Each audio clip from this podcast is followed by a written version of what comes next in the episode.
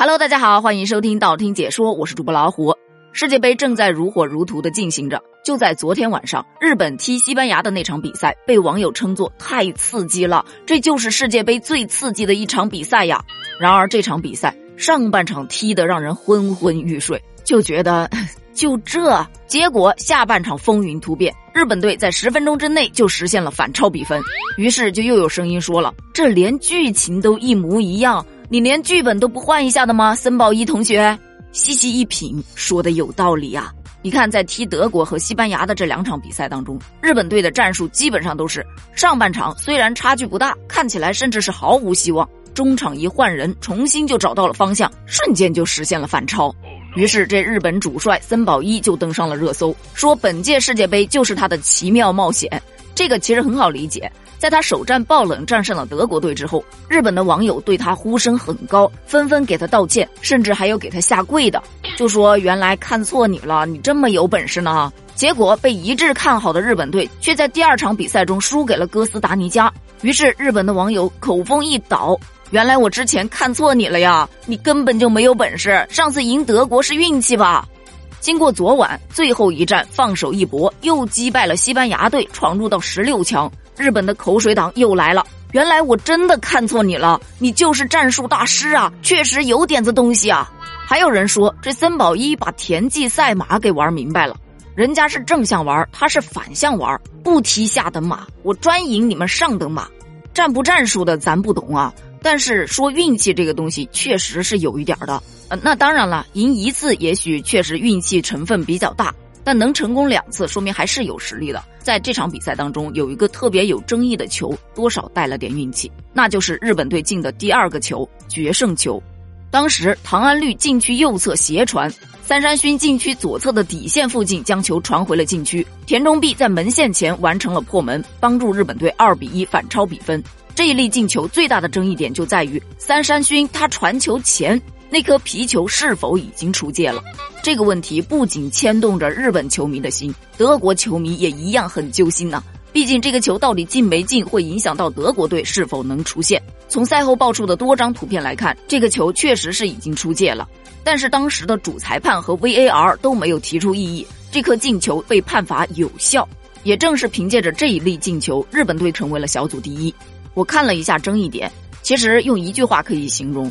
横看成岭侧成峰，远近高低各不同啊！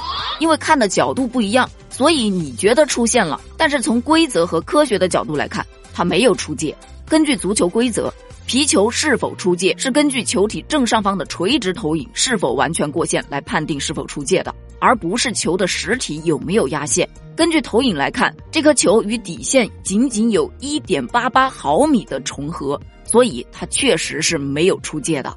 与此同时，就诞生了另外一个话题：日本的球迷都在纷纷感谢 VAR，感谢科技与狠活。这让我想到了前两天同样特别有争议的一个球，那是在小组赛 H 组的第二轮，葡萄牙二比零击败了乌拉圭。比赛进行到第五十四分钟，逼费传中，C 罗做出头球动作，最后球进了。进球之后，C 罗示意我碰到球了。赛后，葡萄牙足协也证明进球是属于 C 罗的。但是，根据国际足联官方用球制造商阿迪达斯透露，官方用球内的高精度传感器数据表示，C 罗在进球的过程中没有触球，这颗进球归属给 B 费。同样，根据截图来看，C 罗呀，他确实是碰到了，但是呢，不是头碰到的，是头发丝儿碰到的。而显然，这一丝丝头发触球，它不算呢。于是大家又感叹。这高科技的应用已经使任何的表演作假无容身之地了。可是高科技介入足球到底是好是坏，却引发了争议。有人觉得这些高科技的足球判罚技术可以辅助裁判更高效的做出判罚，而且精确度很高，就不会产生太多的争议了，让竞技比赛更公平了。但是还是有很多网友会觉得，这随着科技的发展，感觉球赛都不怎么精彩了，少了连续性，一直陆陆续续的中断。这里有争议，要去看一下 VAR；那边有争议，哎，要去看一下视频。于是你就发现这一届的世界杯伤停补时的时间都特别的长，这完全影响了足球比赛的观赏性和流畅性啊！你想啊，看到自己喜欢的球队进球了，你上一秒钟还在欢呼，下一秒钟告诉你这进球不算，立马笑不出来了。然后呢，还有网友描述了一个画面，我真的笑死，说 VAR 确实改变了足球。现在回忆起当年巴蒂的机关枪扫射庆祝动作，当时如果要有 VAR，巴蒂得冲到场边先装半天的子弹，等确认进球了，然后再扫射。贝贝托就得跟两队友先接生，等确认进球了，再开始摇摇篮。也就是说，一个庆祝动作你得分两节来进行。著名足球评论员黄健翔前两天也发声表示，VAR 毁了足球，就犹如特效毁了电影一样。本届世界杯的冠军已经诞生了，那就是 VAR。据悉啊，VAR 是足球专用术语，意指视频助理裁判。它的实质是使用视频回放技术来帮助主裁判做出正确的判罚决定。VAR 本身是不会做出任何决定的，而是帮助主裁判去做出决定。就我个人的理解啊，就像医院的那些拍片子做检查的机器，它只能出具检查的内容，医生会根据你所有的检查结果再来断定你是得了什么样的病。其实，在以前的赛场上也存在很多的误判，因为裁判的肉眼毕竟是具有局限性的，有时候犯规看不到，越位看不清，让那些可能不应该得分的球进了，这是一种不确定性。但是现在呢，研判更加的精确了，让很多的精彩进球被毙了。就好比阿根廷输给沙特的那一场比赛，上半场就被吹了三个精彩的进球啊！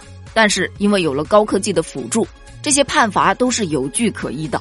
你就算大腿拍断了也没有用，主最主要的是，对于裁判来说，你们现在没有理由来骂我了。但是你站在反向想呢？以后如果全部都交给人工智能了，还需要主裁判吗？高科技抢饭碗的事儿，这不就又快来了吗？所以说呀，关于这个高科技介入足球到底是好是坏这个问题，你只能辩证的去看，凡事都有得有失啊。那么对于这个话题，你又是怎么看的呢？欢迎在评论区发表你的观点哦，咱们评论区见。拜拜。